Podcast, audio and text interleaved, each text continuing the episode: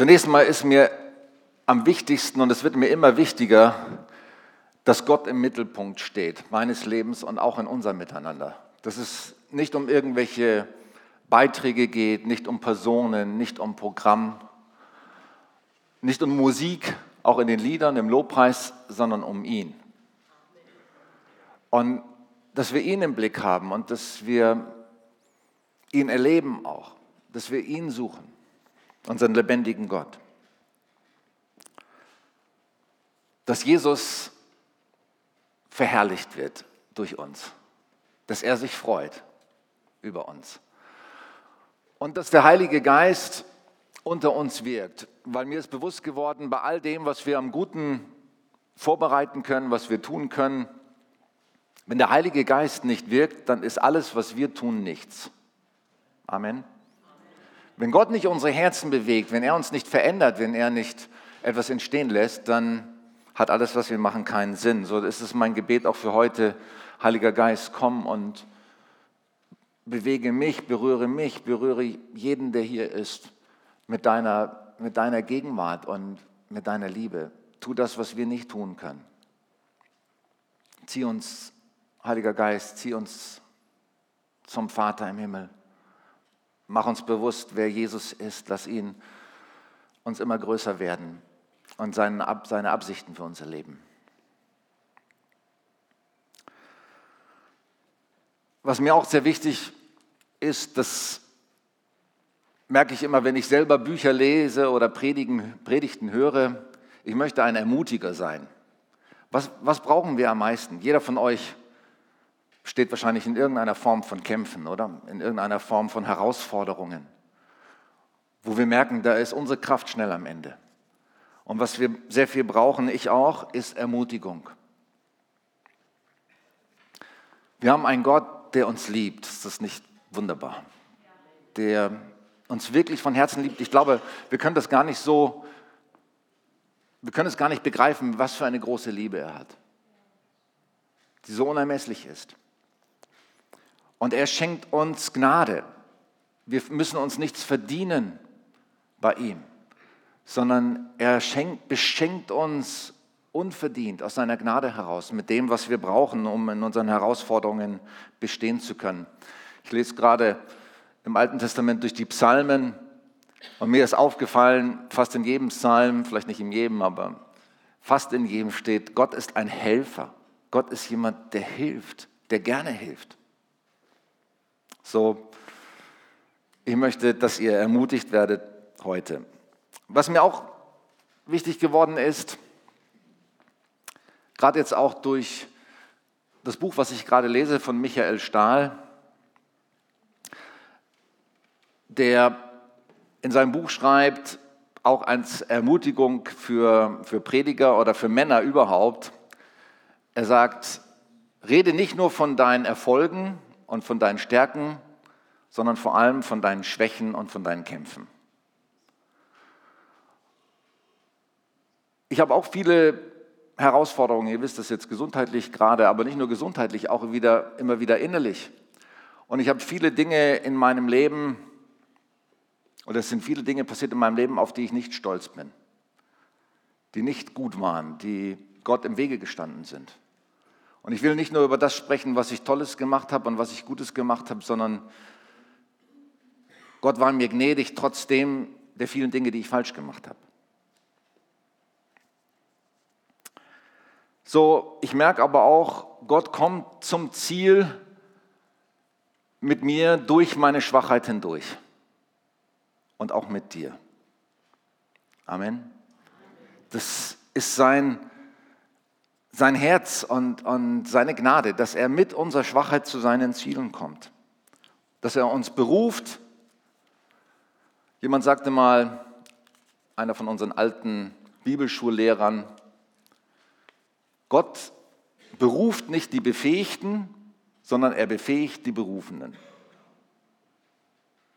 Das muss man sich auf der Zunge zergehen lassen oder erstmal ein bisschen verdauern. Gott beruft nicht die Befähigten, sondern er befähigt die Berufenen. In ihrer Schwachheit.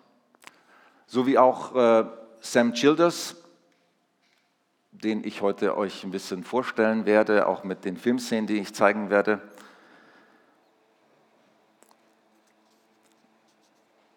Was noch wichtig ist, was Gott mir gesagt hat, ist, vergiss nicht den Humor und die Freude. Das Leben ist oft so, so ernst oder, und so hart, aber wir brauchen immer wieder Freude. Ich sage mir jeden Morgen, die Freude am Herrn ist meine Stärke. Und ich will mich freuen und klar, man kann nicht lustig sein oder fröhlich sein über, über tragische oder schwierige Dinge, da muss man auch ernst sein können, man muss auch mit den Weinen weinen können und über traurige Dinge weinen können. Aber Freude ist doch so eine starke Kraft und das dürfen wir nie aus dem Blick verlieren, ähm, dass wir uns trotz unserer Herausforderungen immer wieder an unserem wunderbaren Gott freuen, an seinen Zusagen, an, an seiner Liebe, an der herrlichen Zukunft, die er für uns bereithält. In den Filmszenen, die wir gleich sehen werden, geht es auch um Gewalt. Ihr habt es vielleicht schon mitbekommen in den Ankündigungen. Äh, die, der Film, den ich verwenden werde heute, heißt Machine Gun Preacher. Habt ihr schon mal von dem Mann gehört? Von Sam Childers. Ein Prediger und Missionar in Afrika, in Norduganda, im Südsudan, inzwischen auch in Äthiopien, der immer mit einem Maschinengewehr rumläuft um den Hals, weil er im Kriegsgebiet arbeitet wo er die Kinder, um die er sich kümmert, auch, wenn es sein muss, mit Waffengewalt verteidigen muss. Das ist ein bisschen auch sein Marketing-Name, äh, sage ich mal, dass er sich so nennt und ähm, so auch auf, auf sich aufmerksam macht. Aber es geht auch um Gewalt und er ist Sam Childers und sein, seine Arbeit und auch sein Werk, äh, das heißt äh, Angels of East Africa, so heißt seine Organisation, ist sehr, wird sehr kontrovers diskutiert in christlichen Kreisen, weil er eben auch vor Waffengewalt nicht zurückscheut, um Kinder aus der Hand, von, aus der, Hand der Versklavung und ähm, vor der LRA, das ist die, ähm, die Organisation, die diese Kinder Liberation, ähm, ich habe jetzt nicht genau den Namen im Kopf, Army, ähm, er will sie davor daraus befreien, Kinder aus der Hand dieser Entführer befreien, die die Eltern töten, die die Kinder zu Kindersoldaten machen, die sie sexuell missbrauchen und emotional missbrauchen und äh, gefangen halten. Und das ist keine geringe Zahl. Man schätzt, dass die LRA in den 30 Jahren, seit sie existiert, im Norduganda und im Südsudan, zwei Millionen Menschen getötet hat. Ähm, über 400.000 Kinder entführt und versklavt hat. Und ähm, Sam Childers ist einer der wenigen, der darauf weltweit aufmerksam macht und nicht nur aufmerksam macht, sondern auch tätig ist dort. Und er hat mitten in diesem Kriegsgebiet ein Waisenhaus gegründet und muss es eben auch mit Waffengewalt verteidigen. Und das wird äh, in christlichen Kreisen manchmal nicht so gerne gesehen. Aber ich habe mir überlegt, ich bin zwar selber auch Kriegsdienstverweigerer, habe das damals mit Überzeugung gemacht, als ich 20 war. Ich war noch nicht Christ, aber ich war überzeugt, ich will nicht äh, mein Land mit der Waffe verteidigen. Aber mir wurden auch Fragen gestellt damals. Äh, damals musste man noch eine Gerichtsverhandlung durchführen. Ich musste zwei Gerichtsverhandlungen machen, bis ich äh, anerkannt wurde als Kriegsdienstverweigerer. Da wurde einem unter anderem die Frage gestellt, was ist denn, wenn jemand kommen würde mit Waffengewalt und er würde deine Frau oder deine Tochter ähm, töten wollen oder vergewaltigen wollen, würdest du dann auch sie nicht mit der Waffe verteidigen? Und ich hatte keine Antwort darauf. Ja, ich würde heute sagen, ja, das würde ich tun. Und heute finde ich es auch gut, dass wir eine Armee haben, die auch mit der Abschreckung von Waffen und wenn nötig mit Waffengewalt unsere Freiheit verteidigt. Ich finde es gut, dass die Amerikaner 1944, obwohl sie weit weg waren, nach Europa gekommen sind und Europa befreit haben von der Herrschaft der Nationalsozialisten und mit Waffengewalt eingesetzt, sich eingesetzt haben dafür, dass wir heute in Freiheit leben dürfen und nicht unter Nazi-Herrschaft.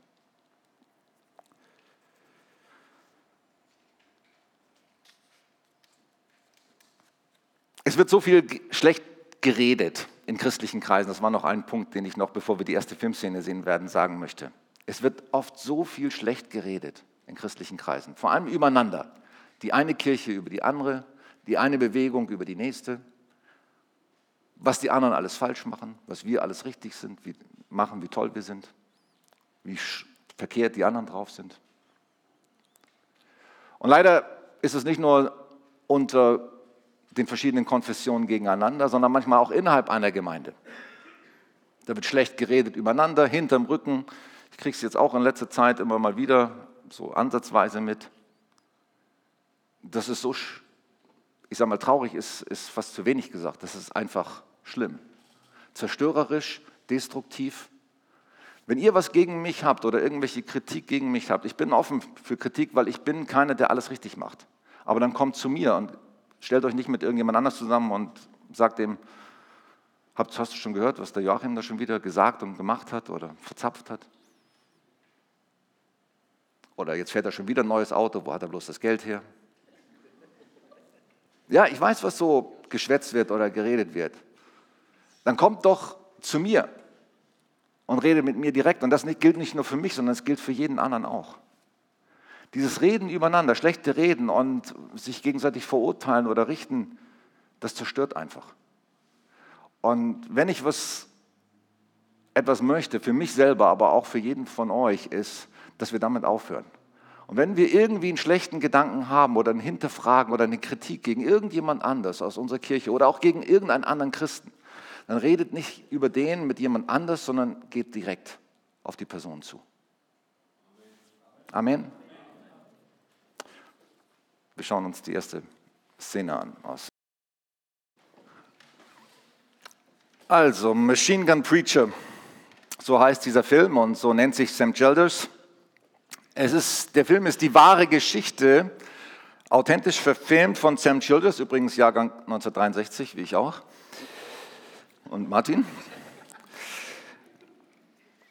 Er kommt aus dem Gefängnis, ist heroinabhängig, gewalttätig, kriminell, ein Outlaw Motorcycle Gangmitglied, also Outlaw die Gesetzlosen.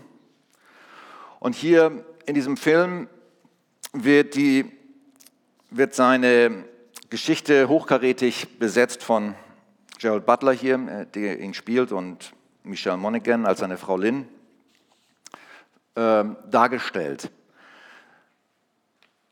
Als, als Sam im Gefängnis war wegen verschiedener Delikte, auch Gewaltdelikte, kommt seine Frau Lynn zum Glauben, die vorher als Stripperin gearbeitet hat und sie konfrontiert ihn mit ihrem neuen Glauben und er ist erstmal total aufgebracht und verärgert. Er lebt so weiter wie vorher. Aber nachdem er unter Drogeneinfluss und Alkoholkonsum fast einen Mord begeht, zerbricht er innerlich und merkt, ich muss mir helfen lassen. Zunächst bittet er seine Frau um Hilfe und dann bittet er auch Gott um Hilfe. Er kommt zur Besinnung, zur Umkehr lässt sich taufen, haben wir gerade gesehen in der Szene, und verändert sein Leben von Grund auf, in der Tiefe. Er verkauft sein Motorrad, verdient legal sein Geld auf dem Bau und erlebt in wunderbarer Weise den Segen und die Wiederherstellung Gottes. Ich glaube, das gilt für jeden von uns. Egal, was wir gemacht haben, egal was, wie schief unser Leben bisher gelaufen ist, wer, wer umkehrt und sich von ganzem Herzen auf Gott einlässt, den wird er segnen. Amen. Den wird er vergeben und den wird er segnen und auch nicht nur segnen persönlich, sondern ihn auch gebrauchen, um sein Reich zu bauen. Sam gründet eine Baufirma er wird sehr erfolgreich, er kommt heraus aus dem Sumpf seines Lebens. Eines Tages ist er in seiner Kirche, halt so ähnlich wie bei uns hier. Es predigt ein Missionar aus Uganda. Und Sam entschließt sich, mit einem Missionsteam nach Afrika zu fahren und dort praktisch zu helfen. Passt sehr gut auch zu unserem Gottesdienst heute mit der Sammlung für Serbien und äh, unserer Serbien-Sammlung.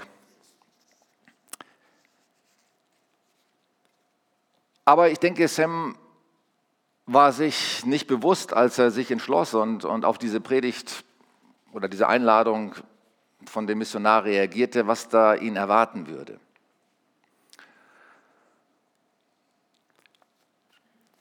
Ich hab, möchte uns und mich selber auch, einschließlich mich selbst, jeden von uns heute ein paar Fragen stellen.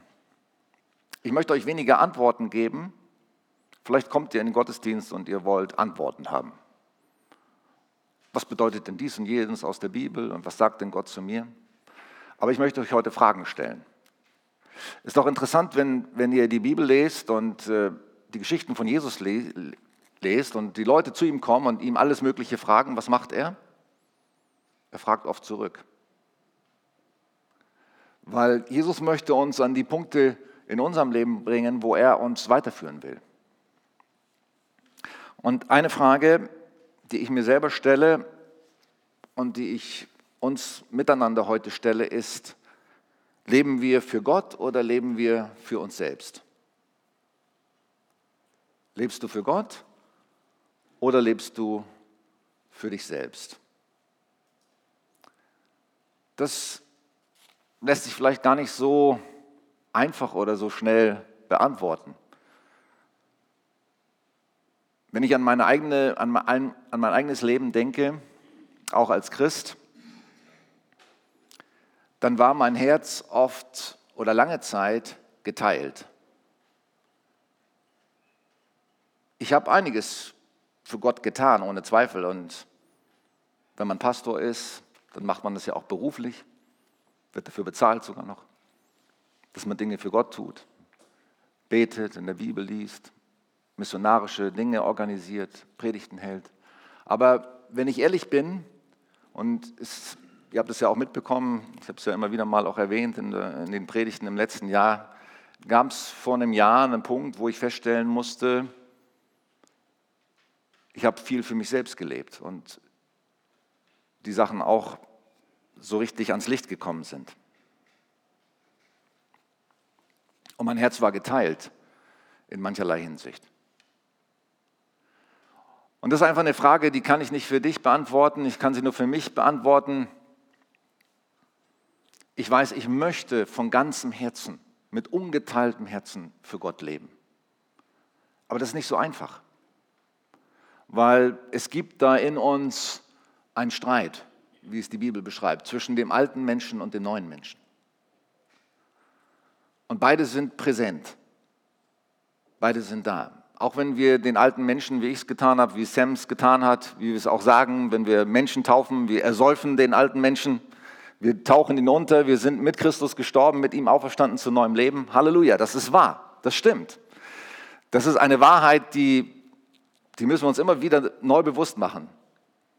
Und das ist wichtig. Aber ich gebe Luther, Martin Luther recht, der gesagt hat, ich habe den alten Menschen zwar ersäuft, aber der Mistkerl kann schwimmen. der kommt immer wieder zu, zum Vorschein. Und deswegen sagt die Bibel auch nicht, wir haben ihn einmal ersäuft in der Taufe und dann ist er für immer erledigt, sondern wir müssen ihn täglich kreuzigen, ihn täglich töten. Das ist nicht einfach. Und manchmal versteckt sich die Selbstsucht und das, der alte Mensch sehr geschickt, auch unter frommer Fassade. Es gibt eine Szene in diesem Film, die habe ich nicht gezeigt, weil mir andere Szenen wichtig waren. Leider konnte ich nicht alles zeigen. Wo dieser Prediger, der eben den Sam getauft hat, wo er ihn später bittet um eine Spende für die Mission. Und er, der sehr erfolgreich und sehr reich ist, nicht nur als Prediger, der macht seinen Predigerberuf nebenbei, hat eine Autofirma. Und dann großzügigerweise ihm 150 Dollar gibt und auf einer Party, wo er nur für die Vorspeisen auf seiner Party äh, 1000 Dollar ausgegeben hat und er großzügigerweise bereit ist, 150 Dollar für die, für die Mission zu geben, für arme Kinder in Afrika.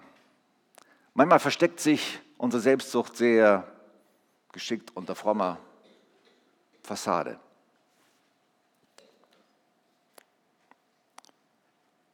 Die Frage ist also, die kann ich nicht für dich beantworten, nur für mich selber und muss ich jeden Tag neu beantworten. Leben wir für Gott oder leben wir für uns selbst? Lebe ich wirklich für ihn, für sein Reich? Trachtet zuerst nach dem Reich Gottes und euch alles andere wird euch zufallen? Oder sehe ich zuerst mal, dass ich klarkomme, mein Schiffchen im Trockenen habe und das, was dann übrig bleibt, das kriegt dann Gott?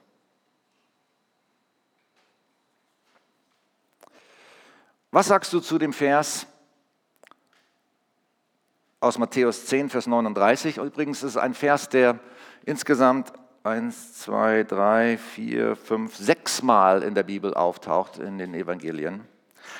Wer sein Leben erhalten will, jetzt kannst du den mal da. Oder in anderer Übersetzung heißt es, wer sein Leben liebt, der wird es verlieren.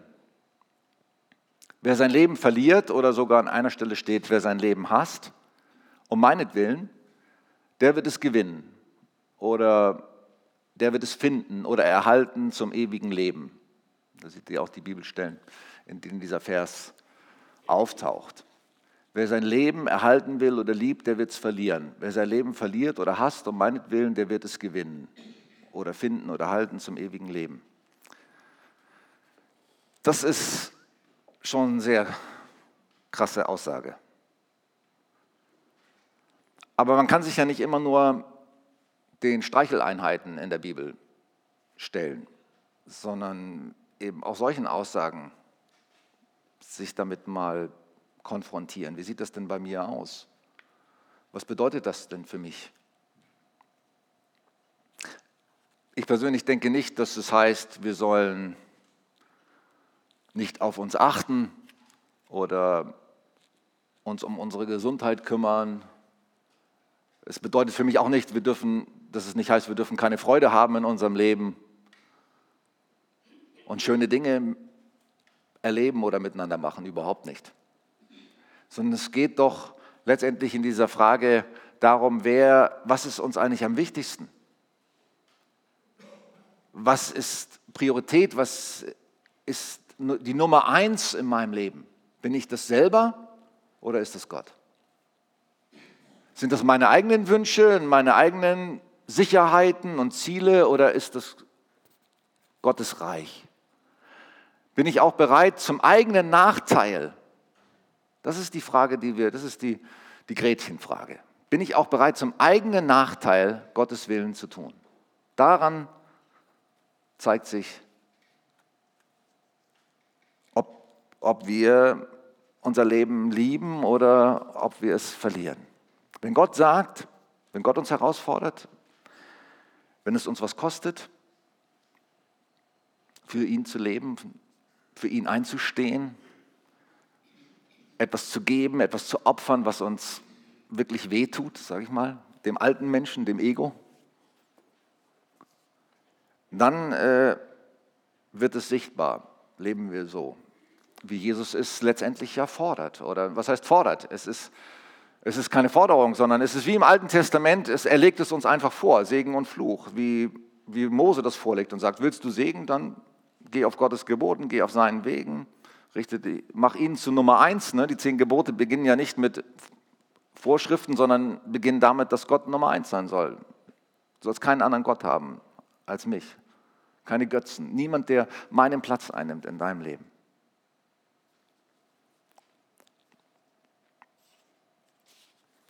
Wir schauen uns die nächste Szene an. Also die Geschichte von Sam geht weiter. In Uganda erfährt er von den Gräueltaten der LRA im Südsudan. Er reist dorthin schaut sich das selber an und er ist erschüttert von der Not und dem Leid der Kinder vor allem. Er kommt zurück und er ist nicht mehr der gleiche. Ein weiterer Bibelvers wie gesagt, heute geht es ein bisschen ins Eingemachte, wenig Streicheleinheiten, sondern viele Fragen. Wer Vater oder Mutter mehr liebt als mich, der ist meiner nicht wert. Und wer Sohn oder Tochter mehr liebt als mich, ist meiner nicht wert. Matthäus 10, 37, Lukas 14, 27.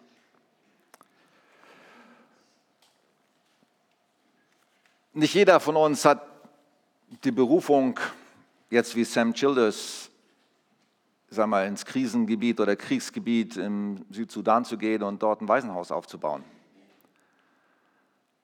Aber jeder von uns hat die Herausforderung, etwas für Gott zu tun, und zwar seinen Platz einzunehmen. Und ich bin überzeugt, dass jeder für uns nicht nur für sich selber leben sollte, sondern seinen Platz einnimmt in Gottes Plan und in seinem Reich. Und dazu gehört auch, dass wir Entscheidungen treffen, manchmal sogar gegen die eigene Familie, gegen die Erwartungen, Wünsche oder unsere eigenen Vorstellungen. Für die Westeuropäer oder die Deutschen ist ja auch die, die heile Welt der eigenen Familie oft wie so eine heilige Kuh oder wie soll man das sagen? Die Familie ist alles. Damit will ich nicht sagen, dass, dass man die Familie vernachlässigen sollte. Im Gegenteil. Ich habe auch teilweise die Familie vernachlässigt und fürs Reich Gottes gearbeitet und das war falsch. So, es kommt immer darauf an, wo ist das Herz? Es ist eine Spannung, du kannst mal den nächsten, die nächste Aussage nehmen. Es ist immer eine Spannung zwischen Familie und Nachfolge, aber wir leben nicht in erster Linie für die Familie, aber ich möchte eine These aufstellen, das Reich Gottes beginnt in der Familie. Im 1. Timotheus Kapitel 3, da wird, werden die Voraussetzungen erwähnt für einen Ältesten oder einen Diakon. Und da heißt es unter anderem, sie sollen ihrer Familie gut vorstehen. Damit qualifizieren sie sich für einen Dienst in der Gemeinde. Ich habe leider diesen Vers manchmal zu wenig beachtet.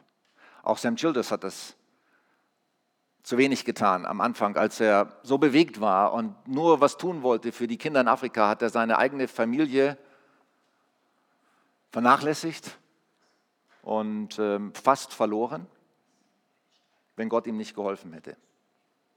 Auch das kann passieren.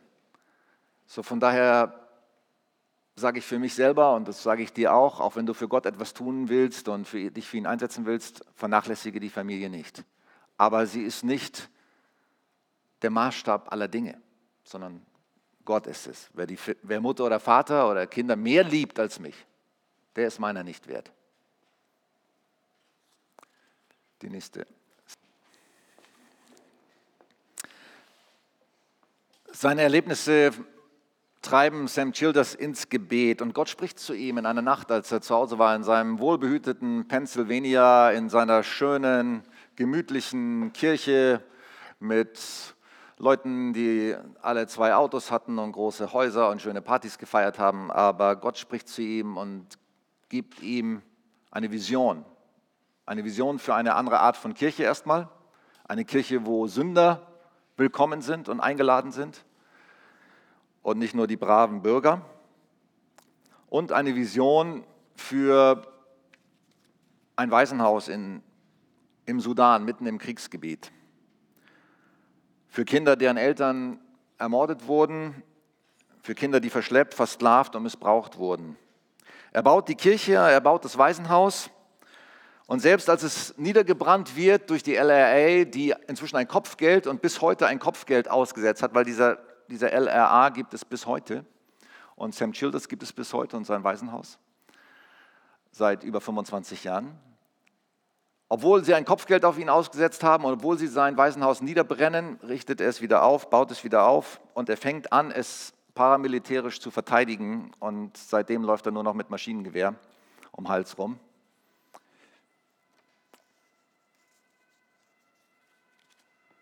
Und hat schon unzählige von Kindern das Leben gerettet und ihnen eine Zukunft geschenkt. In der Bibel heißt es, niemand kann zwei Herren dienen. Thomas?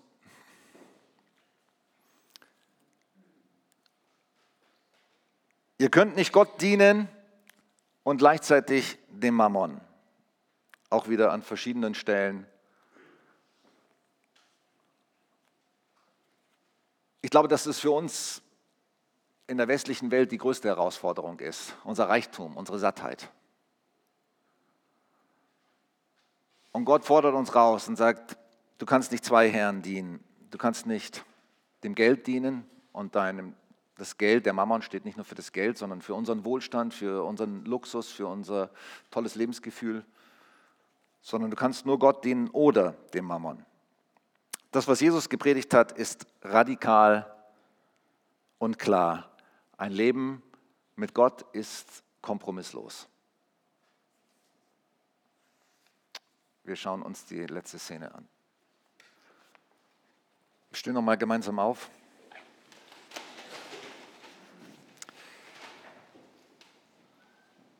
Diese letzte Szene fand ich am bewegendsten in dem ganzen Film. Dieser Junge taucht von Anfang an in dem Film auf und spricht kein Wort und spürt, was man sieht schon am Anfang die Szene, wie er seine Mutter töten muss und spürt, wie das in ihm gearbeitet hat und am Ende, wie er sein Herz öffnen kann.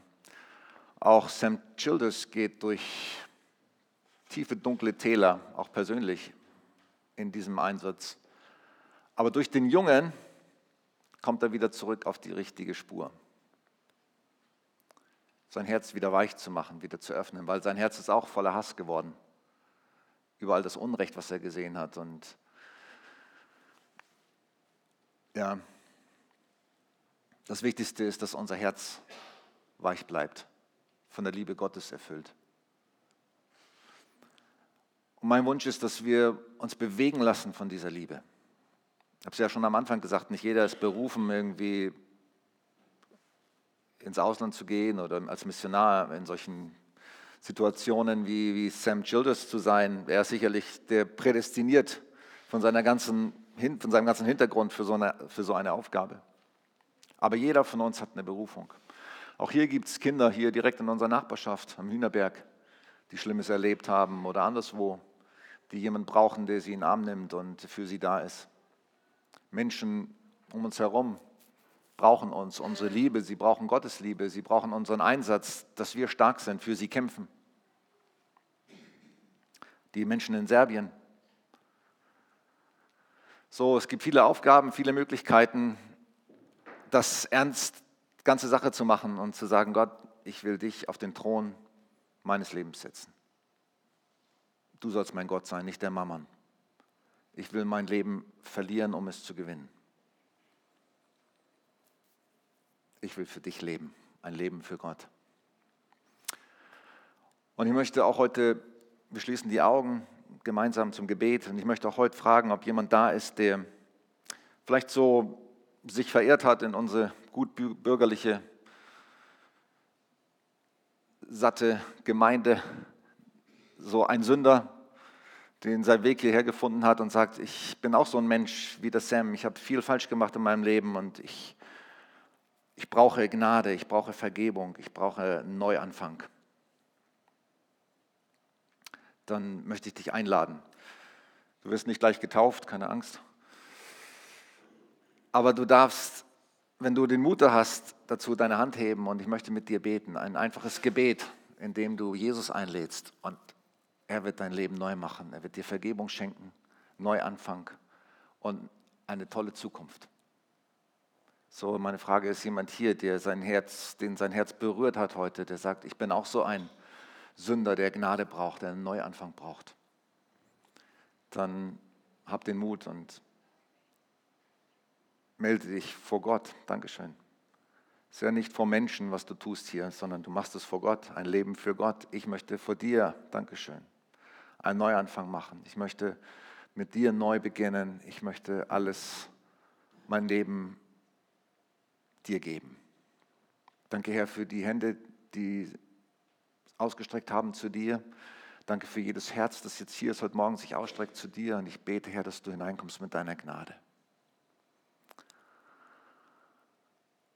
Du darfst mitbeten, ob du jetzt die Hand gehoben hast oder nicht. Herr Jesus, ich danke dir für deine Liebe, für deine Gnade, für deine Vergebung. Bringe dir all meine Schuld, all meine Selbstsucht, all das, was ich falsch gemacht habe, all das, was ich versäumt habe. Bitte vergib mir. Ich möchte für dich leben. Ich gebe dir mein Leben. Sei du der Herr. Sei du die Nummer eins. Danke, dass du versprochen hast, mich zu retten und mir ewiges Leben zu geben. Danke, dass ich dein Kind sein darf. Für Zeit und Ewigkeit. Und Vater, ich bete auch für, für uns, die wir vielleicht schon lange den Weg mit dir gehen und ja, manchmal auch unsere Selbstsucht fromm kaschieren oder blind sind dafür. Ich bitte dich, dass du uns die Augen öffnest. Nicht mit Verurteilung, sondern mit Gnade, damit wir freigesetzt werden zu der Berufung, die du für uns hast und für ein Leben, wie du es dir für uns wünschst. Nämlich ein Leben, in dem du an erster Stelle stehst, ein Leben, das Frucht bringt. Dafür bitte ich dich für uns und ich bitte dich, dass das, was wir heute gehört haben, es uns nachgeht, dass es in uns nachwirkt und Veränderung bewirkt. Amen.